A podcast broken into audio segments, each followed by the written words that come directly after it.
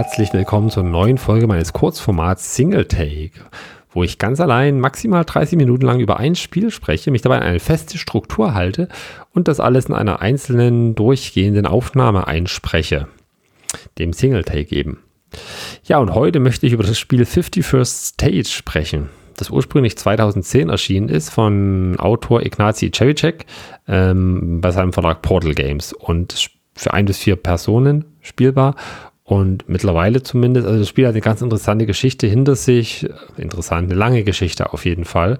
Mm, nachdem es 2010 erschienen ist, kamen diverse Erweiterungen und dann wurde, gab es 2014 die, würde schon sagen, bekanntere, beliebtere Reimplementierung mit, mit Imperial Settlers, äh, was ein anderes Thema genommen hat, aber eben die Grundmechanismen nochmal überarbeitet und ein bisschen aufgeräumt alles und ein bisschen freundlicher gemacht und einstiegsfreundlicher auch, glaube ich, ja, würde ich sagen. Ähm, kam das raus und was ist ja auch noch sehr große Beliebtheit erfreut. Ne?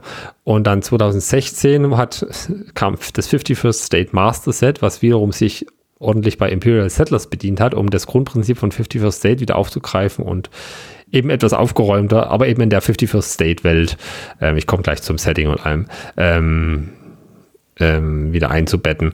Und das Master Set war halt das Grundspiel und zwei Erweiterungen schon mit in der Box. Und dann kam es 2023 auf GameFound, also auf der Crowdfunding-Plattform, gab es die 51st State Ultimate Edition, also die ultimative Edition mit allen Erweiterungen und allem Krimskrams, der je zu dem Spiel veröffentlicht wurde, in einer Box. Ganz so einfach ist leider doch nicht, komme ich später auch nochmal dazu, aber prinzipiell war das, ist das der Gedanke dahinter, dass man mit der Ultimate Edition alles hat, was es zu dem Spiel gibt. Und die Ultimate Edition, das ist die, die ich besitze. Und ja, darüber möchte ich heute sprechen. Über das Spiel an sich. Also wer jetzt das Master Set hat von 2016, das ist genau das gleiche Spiel, ähm, nur eben mit etwas weniger Content als die Ultimate Edition. Aber sonst hat sich da nichts geändert, soweit ich weiß. Ja, worum geht es in 51st State? Wir bauen den 51. Staat auf. Also, wir sind in irgendeiner postapokalyptischen Welt, so Mad Max inspiriertes Setting ist das und ähm, alles sehr desolat, alles sehr düster und wir, unsere Aufgabe ist es, einen neuen Staat aufzubauen. Ich nehme mal an, das ist in den ehemaligen, das spielt da, wo, die, wo, wo früher mal dann die Vereinigten Staaten waren, wo, wo, wo es die 50 Staaten, die es jetzt nicht mehr gibt und jetzt machen wir halt den 51. Staat, keine Ahnung, aber wir bauen uns halt etwas auf. Und ja, die anderen Spieler, Spielerinnen natürlich auch. Und wer das am Ende am besten gemacht hat, der hat, Entschuldigung, der gewinnt. Und Mechanisch funktioniert das so, wir spielen über mehrere Runden. Es ist ein reines, fast ein, also sehr stark kartengesteuertes Spiel. Also das ist letztlich ein riesengroßes Kartendeck, was wir da haben, an 90 Karten im, im Grundspiel, plus jede einzelne Erweiterung, die man damit reinmischt, bringt nochmal 50 Karten mit rein. Man soll laut Anleitung auch immer nur eine Erweiterung reinmischen und nicht mehrere, damit es nicht zu sehr verwässert alles. Ähm, und ja, mit diesem Kartendeck haben wir halt Handkarten natürlich und die können wir ausspielen und uns da unsere Kartenauslage bilden. Ja, und diese Kartenauslage stellt, stellt halt quasi die, die Gebäude dar, die wir äh, unseren Staat integrieren, sage ich mal, die Personen, die wir anheuern, die, die, die Fahrzeuge, die wir finden, mit denen wir irgendwas machen wollen, wie auch immer. Und diese Karten, die wir ausspielen, die geben uns natürlich Fähigkeiten und, und äh, auch Ressourcen. In dem Spiel gibt es diverse Ressourcen, die werden durch Holz, Holz-Tokens dargestellt. Äh, also ganz, ganz nettes Material. Es gibt Pistolen, es gibt äh, Benzin, es gibt Ziegel und es gibt Zahnräder. Und dann gibt es noch diverse andere Güter. Es gibt also unter anderem noch äh, also Personen auch, die, die, die auch wichtig sein können, die man auch produzieren kann. Ja, weil produzieren ist halt eine der Kategorien, die diese Karten haben. Ne? Jede Karte hat halt, hat, halt, hat halt irgendeine Fähigkeit, wenn ich sie ausgespielt habe. Das kann eine Produktionsfähigkeit sein. Ne? Man spielt, ich sagte, man spielt ja mehrere Runden und zu Beginn einer Runde gibt es immer die Produktionsphase, wo Güter produziert werden, von das, was unsere Gebäude produzieren. Zusätzlich spielt man noch eine von vier Fraktionen und jede Fraktion hat selber nochmal so eine Art Grundproduktion, die, die sie dann triggert. Ähm, die Karten können aber auch Fähigkeiten uns geben, da Fähigkeiten, die uns immer etwas bringen im Laufe des Spiels oder beim Bauen der Karte so eine Einmalfähigkeit oder halt irgendwas Fortlaufendes dann. Ne? Oder eben immer, wenn ich irgendwas mache, dann bekomme ich irgendwas. Und dann die dritte Art, die dritte äh, Option, die so eine Karte haben kann, kann, kann so eine Aktionsfähigkeit sein. Also so eine, ja, ein Aktionseffekt, ähm, den ich, den ich triggern kann auch. Das ist, besteht meist daraus, dass ich irgendwelche Güter ausgebe, um irgendwas zu bekommen, andere Güter zu bekommen, also etwas in was anderes zu, umzuwandeln oder um Siegpunkte zu generieren. Darum geht es in dem Spiel. Das Spiel ist ein Rennen darum, ja als erstes, als erster oder als erste 25 Siegpunkte generiert, schafft. Und dann wird die laufende Runde noch zu Ende gespielt. Das heißt, derjenige oder diejenige, die die 25 geschafft hat, hat noch lange nicht gewonnen. Also die laufende Runde wird noch zu Ende gespielt, ganz normal. Und dann gibt es noch eine Endabrechnung für jede Karte, die ich gebaut habe. Ich nenne es mal Bauen einfach, ne? die ich vor mir ausliegen habe, bekomme ich dann noch einen Punkt. Und wer dann in Summe die meisten Punkte hat, hat gewonnen. Genau. Und nur mal, um euch mal eine Idee zu geben, was es da so für Karten gibt, ne, von denen wir hier reden. Es gibt zum Beispiel die Karte Schule die ich da. Das sind zwei so Kinder mit Atemmasken drauf. Also das ist wie gesagt alles ziemlich düster, damit muss man klarkommen. Und die Schule produziert mir halt eine, eine Figur jede Runde, also eine Person, ne? so in so einem kleinen Miepel ähm, den ich dann wieder für irgendwelche anderen Aktionen einsetzen kann. Oder es gibt den, den Ziegellieferanten, den Brick Supplier, also ich habe die englische Version, aber das Spiel gibt es auch auf Deutsch. Ähm, der Brick Supplier gibt mir halt einen Ziegel für jedes Ziegelsymbol in meinem Start, ne? weil jede Karte hat so ein oder zwei so, so äh, ich weiß nicht, wie es auf Deutsch heißt, ich glaube Merkmale, die die Karte so kategorisieren und äh, viele Karten beziehen sich halt auf diese Merkmale und hier der, der Ziegellieferant bezieht sich halt, der, der, der, also der gibt mir halt einen Ziegel für jedes, für jede Karte, die das Merkmal Ziegel aufweist. Ja, oder das Parking Lot, also der, der, der Parkplatz, so ein, so ein heruntergekommener Parkplatz mit Schrottautos, wie ein Müllhalter, so eine Schrott, Autoschrotthalter eigentlich. Der, der Parkplatz produziert mir halt ein Zahnrad für jedes Zahnradsmerkmal, also für das Zahnradsymbol in meinem, in meinem Start. Und oder der, der, der Assassin, der Auftragsmörder, das ist eine Produktion, das ist sogar eine offene Produktion. Das heißt, da können auch, das können auch meine Mitspieler, Mitspielerinnen nutzen bei mir. Ähm, der produziert einfach eine Waffe für mich. Macht ja auch Sinn irgendwie thematisch, ne? Das ist der Assassine, der kann aber auch von anderen angeheuert werden. Der produziert für mich was jede Runde, aber andere können den auch nutzen. Oder meinetwegen die, die Baufahrzeuge, die produzieren Kontaktmarker für mich, weil es ist so, um eine Karte auszuspielen, muss ich Kontaktmarker ausgeben. Kontaktmarker gibt es zum Beispiel in Grau, das sind so, so kleine Plättchen mit einem Pfeil drauf. Äh, sind nicht so wichtig eigentlich für euch. Das habe ich aber gesagt. Das, ist, das sind kleine graue Marker mit dem Pfeil. Und ähm, wenn ich ein Gebäude bauen will, muss ich keine Ressourcen ausgeben, weil ich, ich sage bauen. In, in der Anleitung steht auch bauen, aber eigentlich ist das, glaube ich, so ich es verstehe, Quatsch, weil wir bauen das Gebäude nicht, sondern die, die Gebäude oder die, die Figuren oder die, die Autos, wie auch immer, die gibt es ja schon. Ich heuere die halt nur an. Und ähm, die, die, jede Karte hat halt einen Entfernungswert von 1 bis 3, also 1, 2 oder 3. Und je nachdem, wie der Entfernungswert ist, so viele Kontaktmarker muss ich ausgeben, um diese Karte halt ausspielen zu können. Also so produziere ich, baue ich, wie auch immer, diese Karte eben. So integriere ich sie in mein Reich, kann man so vielleicht sagen. Ja. Und äh, genau, diese Kontaktmarker, da produziere ich durch meine Karten halt welche, da kriege ich am Anfang der Runde, durch meine Fraktion vielleicht den einen oder anderen und äh, muss irgendwie andere Wege finden, um noch mehr solche Kontaktmarker äh, für mich bereitzustellen, damit ich halt Karten ausspielen kann. Ich kann aber auch Karten, bereits gebaute Karten mit anderen Karten überbauen, da braucht man dann eben Ziegel. Das nennt sich dann Developen, also entwickeln. Ich entwickle das eine zum anderen. Und ja, das sind die Produktionskarten. Bei den Fähigkeitskarten gibt es zum Beispiel welche, da kann ich Güter lagern am Ende der Runde, weil eigentlich ist es so, alle, alle Ressourcen, alle Güter, die ich am Ende der Runde nicht ausgegeben habe, die ähm, kommen raus. Komplett muss ich wieder ab, abgeben, aber durch diese Fähigkeitskarten kann ich sie halt lagern. Und bei den, oder es gibt halt es gibt halt Karten, die, die geben mir Siegpunkte für jede Art von Karte, die ich da zusätzlich noch habe. Es gibt zum Beispiel so, eine, so, ein, so, ein, so ein Kartenmerkmal, das sieht aus wie eine Freiheitsstatue, das heißt wahrscheinlich so Sehenswürdigkeit. Und wenn ich so eine, es gibt so, so Fähigkeitskarten, wenn ich die ausspiele, geben die mir halt einen Siegpunkt für jede Sehenswürdigkeit, die ich in meinem, in meinem State, in meinem Staat habe. Oder bei den Aktionskarten ist es halt zum Beispiel so, ähm, nehmen wir mal ein Beispiel, dass das Schiffswrack da kann ich als Aktion, und das kann ich nur einmal pro Runde machen. Ähm, am Ende der Runde werden die ganzen, also in der nächsten Runde kann ich das wieder machen, aber halt die meistens nur einmal. Da kann ich halt, ich halt eine Figur abgeben, also ein so ein Miebel und ein Zahnrad und kriege zwei Siegpunkte. Also wahrscheinlich helfe ich, dieses Schiffswrack zu reparieren oder so einen großen Skyscraper, so einen großen Wolkenkratzer, genau das gleiche ist. Gib eine Figur aus und zwei Ziegel, um drei Siegpunkte zu erhalten. Also ich helfe beim, so verstehe ich es zumindest, beim Wiederaufbau dieses, dieses Wolkenkratzers mit.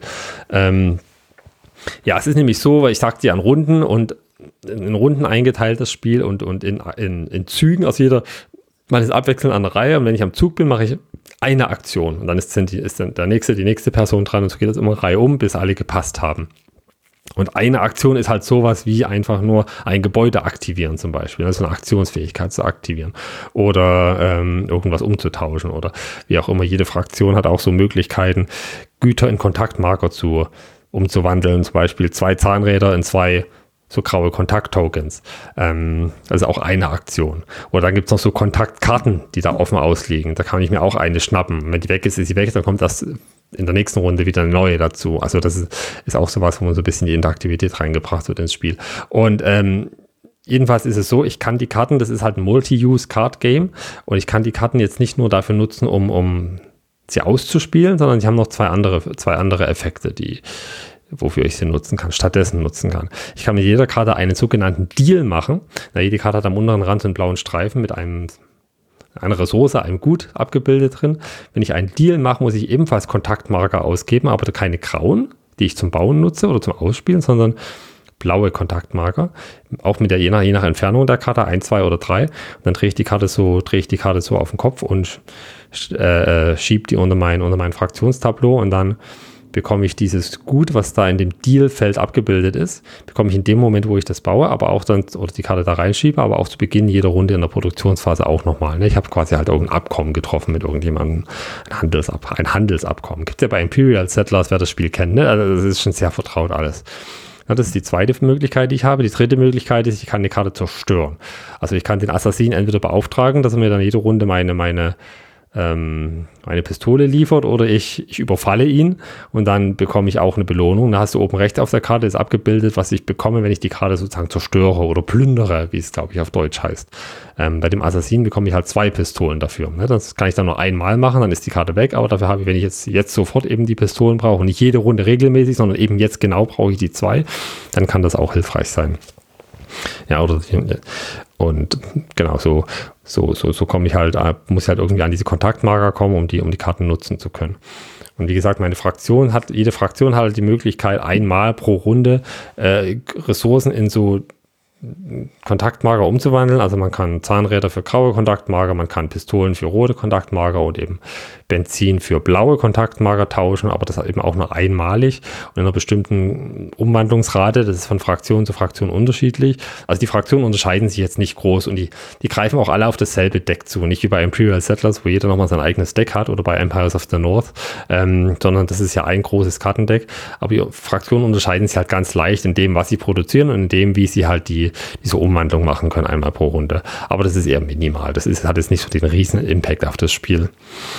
Ja, genau. Und so äh, spielt man halt äh, immer abwechselnd. Wie gesagt, bis jeder gepasst hat, dann ist, ist die nächste Runde dran. Zu Beginn einer Runde, bevor produziert wird, gibt es immer noch mal so eine Kartenphase, wo man neue Handkarten bekommt. Ähm, es werden so getraftet und äh, dann genau kriege ich meine Produktionsgüter und, und meine Deals, äh, mein Einkommen eben darüber. Dann macht jeder immer abwechselnd Aktion, Aktion, Aktion, Aktion. Das geht eben so lange, ne?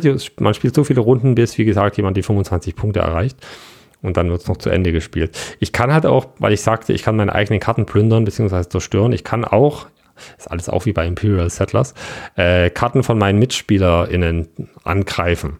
Ne, die sind halt ein bisschen teurer vielleicht, die anzugreifen, aber dann verweigere ich den halt den, den Effekt, den, den die da vielleicht hatten für die Karten und ich kriege selber die Güter, die da auch abgebildet sind. Ne?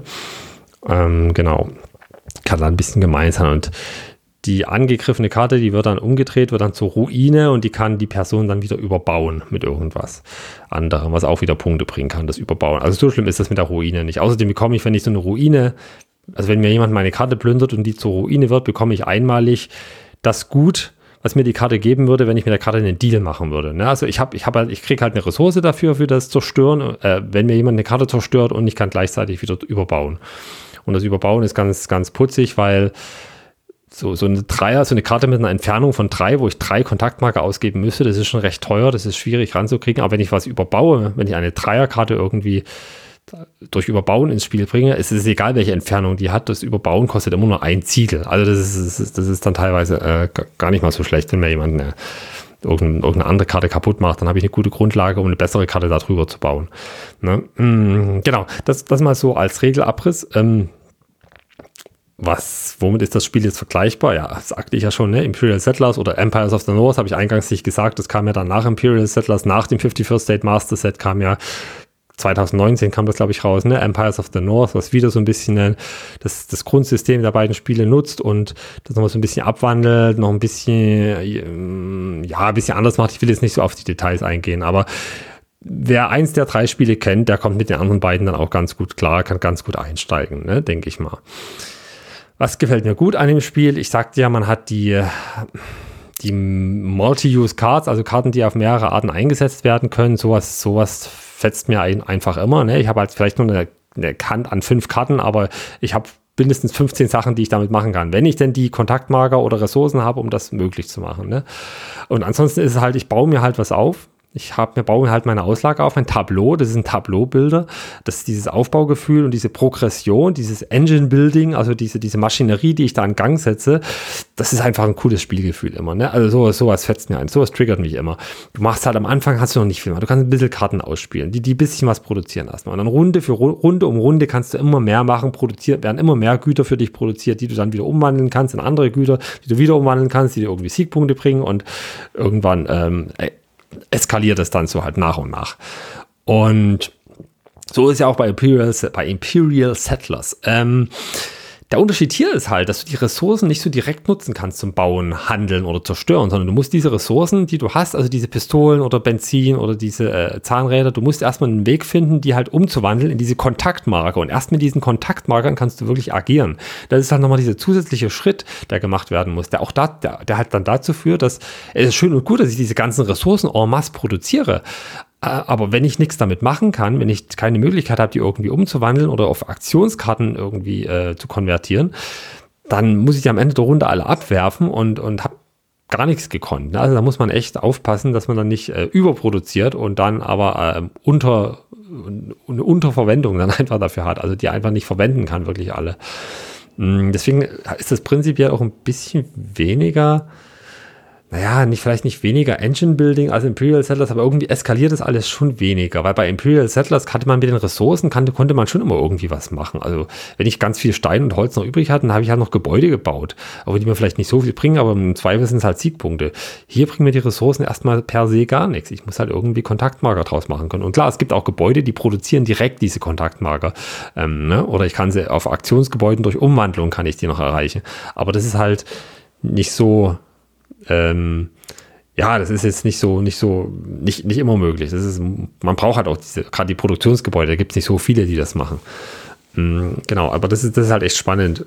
Spannende Überlegungen, die damit ins Spiel kommen. Äh, was ich auch spannender finde als bei Imperial Settlers, muss ich sagen.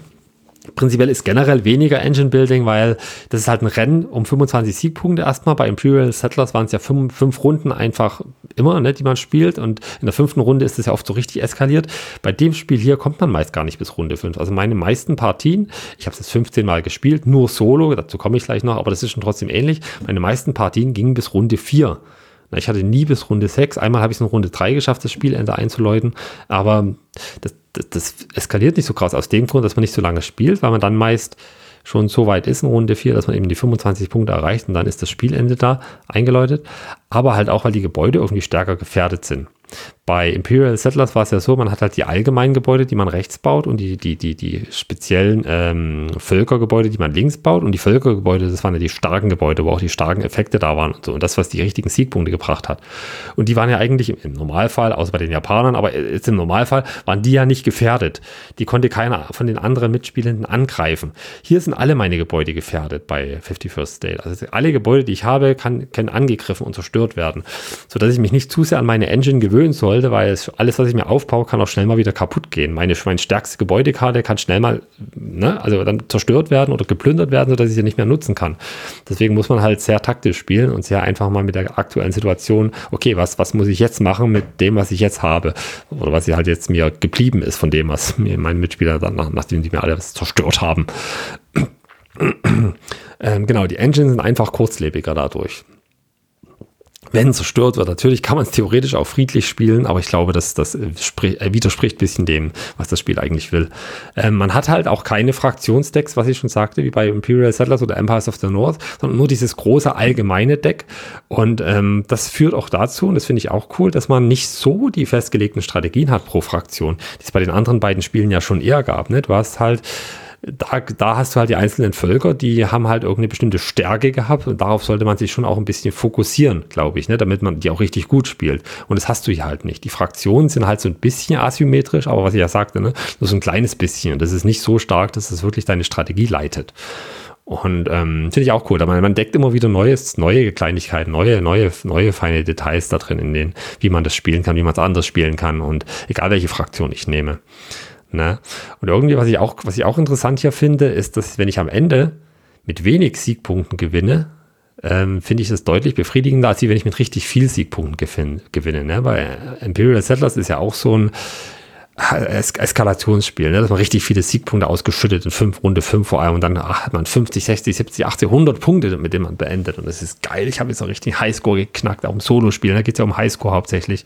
Ähm, hier ist es, ich glaube, ganz so viele Punkte kann man da nicht machen, weiß ich nicht. Also 100 Punkte, weiß ich nicht, ob das möglich ist, aber prinzipiell will ich aber versuchen, meine, meine Maschinerie so schnell wie möglich in Gang zu bringen und so effizient wie möglich zum Laufen zu bringen und so schnell wie möglich zu den 25 Siegpunkten zu kommen. Es ist halt ein Rennen. Und deswegen fühlt es sich irgendwie mehr nach einem Sieg an, wenn ich vielleicht nur mit, weiß ich nicht, 30, 35 Punkten gewinne, als wenn ich mit 50, 60 Punkten gewinne.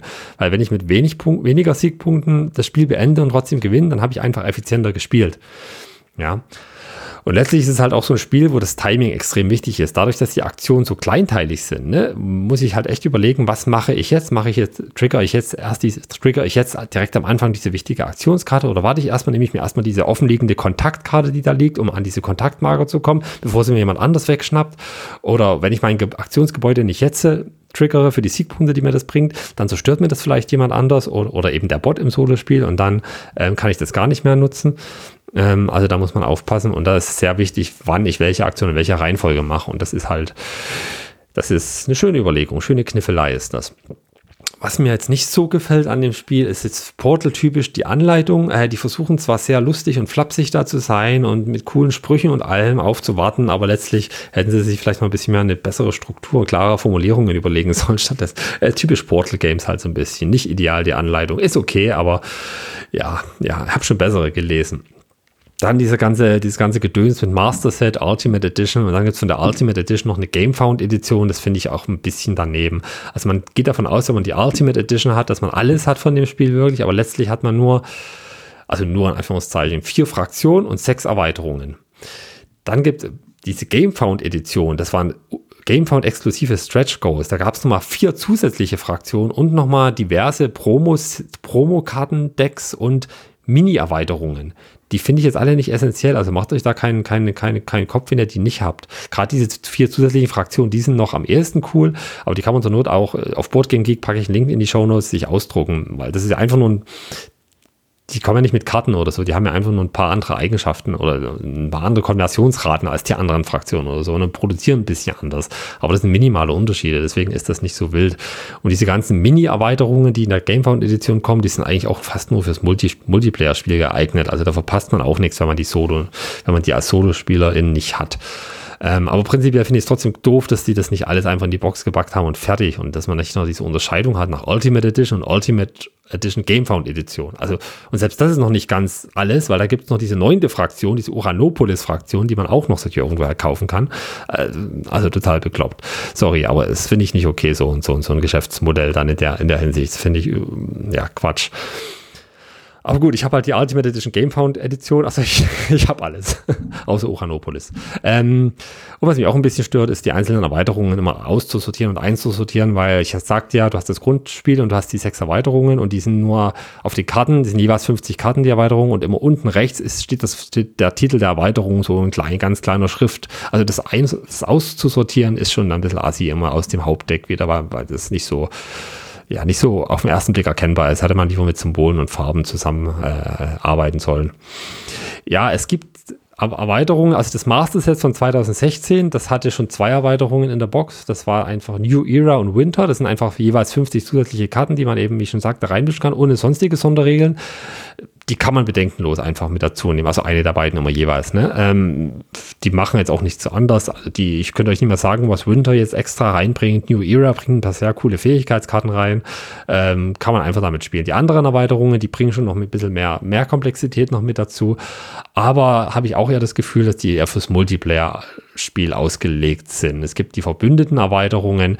Das sind halt viele Karteneffekte, die sich auf, auf andere Spieler und Spielerinnen beziehen, die im Solo-Modus jetzt nicht so, zu dem komme ich gleich, äh, nicht so nutzbar sind. Es gibt die Moloch-Erweiterung, da ist ein zentraler Pool an Maschinenkarten, die uns jede Runde angreifen. Alle Spieler, alle Spielerinnen greifen die immer an und die können wir dann in gemeinschaftlicher Kraft ein bisschen zerstören ne? und die nutzen uns dann auch wieder was.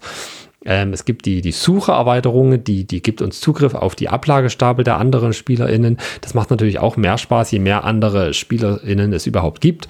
Und es gibt die Niemandsland-Erweiterung, die führt dann so einen Area-Control-Aspekt ein, was natürlich auch immer cool ist, wenn noch mehr Leute dabei sind. Also, ja, die funktionieren natürlich alle solo, sind auch abgedeckt in den Solo-Regeln, aber ich denke, ähm, die, die, die, die kommen so richtig zur Geltung erst im Mehrpersonenspiel auch. Ähm, was nicht heißen soll, dass sie jetzt solo überhaupt nicht überhaupt keinen Sinn machen, das auch nicht. Hm, wie ist denn das Solo-Spiel? Also es gibt einen Standard-Solo-Modus, der auch in der 2016er Master Set Edition schon drin war. Der ist okay, der macht ganz minimal was. Der versucht halt immer diese Kontaktkarten, die da offen liegen, mir wegzuschnappen, weil das ist ja so ein interaktives Element. Und der versucht mich anzugreifen, aber mehr macht er nicht. Und das war's. Und das ist recht sehr berechenbar und der ist auch nicht sehr schwer zu schlagen. Dann gibt es einen alternativen Solo-Modus, den Borgo, und den empfehle ich auf jeden Fall. Mit dem sollte man von Anfang an direkt spielen. Den hat der Joseph Leone erfunden, erdacht. Den gibt es auch als inoffiziellen, gab es als Brinton Play inoffiziellen Solo-Modus auf Boardgame Geek, aber dann wurde er in der Ultimate Edition halt richtig offiziell ins Regelheft mit reingepackt. Also sehr cool. Da benötigt auch kein extra Material, also man nimmt einfach das Material in der Box und der funktioniert einfach so, dass man immer eine Karte aufdeckt vom, vom, vom Deck und dann je nachdem, was für ein Merkmal die Karte hat, Symbol hat, ähm, dass er entweder mich angreift, dass er entweder selber eine Karte baut in sein Reich, dass er, dass er versucht irgendwie eine andere Aktion, je nachdem, welche Erweiterung ich nutze, noch mitzumachen. Oder dass er eine offene Produktionskarte von mir nutzt, sowas. Oder dass er eben mir so eine Kontaktkarte wegklaut. Und so macht er halt auch seine Punkte, so kann man auch, ist auch ein schönes Rennen gegen den. Und ist natürlich sehr zufällig dann auch, je nachdem, welche Karte er, weil er hat jetzt kein Automat Automat-Deck, kein dezidiertes, sondern wirklich das, das offizielle Kartendeck, von dem decke ich Karten auf. Das heißt also, es kann passieren, dass in einer Partie mich mal total oft angreift, dass in einer anderen Partie mich gar nicht angreift, dass er in frühen Runden total stark ist, in späteren dann plötzlich total schwach, weil er hat halt auch so Ressourcen in Form von diesen Miepel, diesen Personen, ja, und die muss halt für gewisse Aktionen, zum Beispiel, wenn er mich angreift, muss er so eine Figur abwerfen. Und wenn er keine mehr hat, dann passt er, erst dann passt er. Und er bekommt halt so viele Figuren wie, wie die Runde, in der wir uns befinden. Also in Runde drei bekommt er halt drei solche Figuren. Das heißt, je später die Runde, desto mehr kann er auch machen. Deswegen das ist noch mal ein Grund mehr, das Spiel frühzeitig zu beenden, damit er halt nicht so stark wird. Und also der gefällt mir sehr gut. Der ist halt die Anleitung dafür ist halt ziemlicher Murks auch. Ähm, die ist auf Deutsch auch nochmal fehlerhaft teilweise. Auf Englisch ist sie okay, aber da fehlen auch wieder Infos drin, die man hätte reinschreiben sollen, wo man Boardgame Geek und Videos sich angucken muss, und Boardgame Geek konsultieren muss. Und ich packe da auch noch mal ein bisschen was in die Shownotes, was da vielleicht helfen könnte, also welche Videos da helfen könnten. Also da ist leider, leider mehr oder weniger Pflicht, sich da noch zusätzlich zu informieren darüber und sich nicht nur auf das Regelwerk in der Anleitung zu verlassen. Ähm, äh, das ist wieder schade, aber die wollten es, glaube ich, auf kurzen, auf wenig Platz packen und deswegen, also auf zwei, eine große Doppelseite packen und deswegen fehlen halt einfach ein paar Infos oder sind nicht ganz klar auch. Ähm, aber er ist mit allen sechs Erweiterungen nutzbar, das ist auch ganz cool und funktioniert auch mit allen Erweiterungen und ja, gefällt mir. Ähm, wobei ich ihn tendenziell etwas zu einfach vielleicht finde. Mittlerweile gewinne ich fast immer, aber man kann ja so den Schwierigkeitsgrad auch nochmal ansteigen, indem man ihm eine Figur mehr pro Runde gibt. Also in Runde drei halt nicht drei, sondern vier Figuren kriegt. Das heißt, dass er mehr macht. Aber er passt halt auch, nachdem ich gepasst habe. Das kann man halt auch für sich ausnutzen. Das finde ich als Regel auch ein bisschen, hm, keine Ahnung, ein bisschen grenzwertig. Also so spiele ich eigentlich nicht. Also wenn, wenn, ja Manchmal kann man das so machen, halt in der späten Runde, wenn ich jetzt passe, dann habe ich gewonnen, weil er, weil ich weiß, dann passt er auch und dann in der Endabrechnung kann er mich nicht mehr überholen. Dabei ist meine Engine noch gar nicht richtig in Gang gekommen für die laufende Runde. Also das ist dann irgendwie blöd, ne? dass ich weiß, wenn ich jetzt passe, dann habe ich gewonnen, auch wenn ich diese ganzen Ressourcen hier liegen habe, mit denen ich noch total viel coole Sachen machen wollte. Das fühlt sich dann komisch an, aber man muss es ja nicht so spielen. Ähm, ja, letztlich, wem kann ich das Spiel empfehlen? Was ist jetzt mein Fazit? Also seid ihr Fans von so Tableau-Bildern, von Engine-Bildern, Spieler mit so einem progressiven Aufbaugefühl, dann würde euch das sicherlich gefallen. Ähm, auch so taktische Kartenspiele, die nur so bedingt planbar sind, wo man eben reagieren muss auf die aktuelle Situation, die einen gewissen Ärgerfaktor haben, ne, wenn man sich gegenseitig Gebäude wegplündert. Ähm, wenn euch das nicht stört, dann würde euch das auch gefallen. Und natürlich von dem Setting, ne, diesem Mad Max-inspirierten Endzeit-Setting. Wem das nicht stört, der wird auch daran seinen Spaß haben. Mir macht es sehr viel Spaß. Es ist einfach einfach schnell gespielt, es ist kompakt, es ist knifflig, es hat ein befriedigendes Spielgefühl und ja, ich habe noch viel Lust, die Erweiterungen weiter zu ergründen und das war viel weiter zu spielen. Es ist nicht immer fair, auch im Solo-Spiel, weil wie gesagt, mal ist er stärker, mal schwächer, aber es macht mir auf jeden Fall immer Spaß und ist schnell genug gespielt, ja. Genau, und damit kommen wir jetzt zum Ende. Den Rest packe ich in die Show Notes, weil sonst überschreite ich die 30 Minuten. Von daher sage ich vielen Dank fürs Zuhören. Bis zum nächsten Mal. Dann geht es um Apiary. Und ähm, ja, bis dann. Tschüss.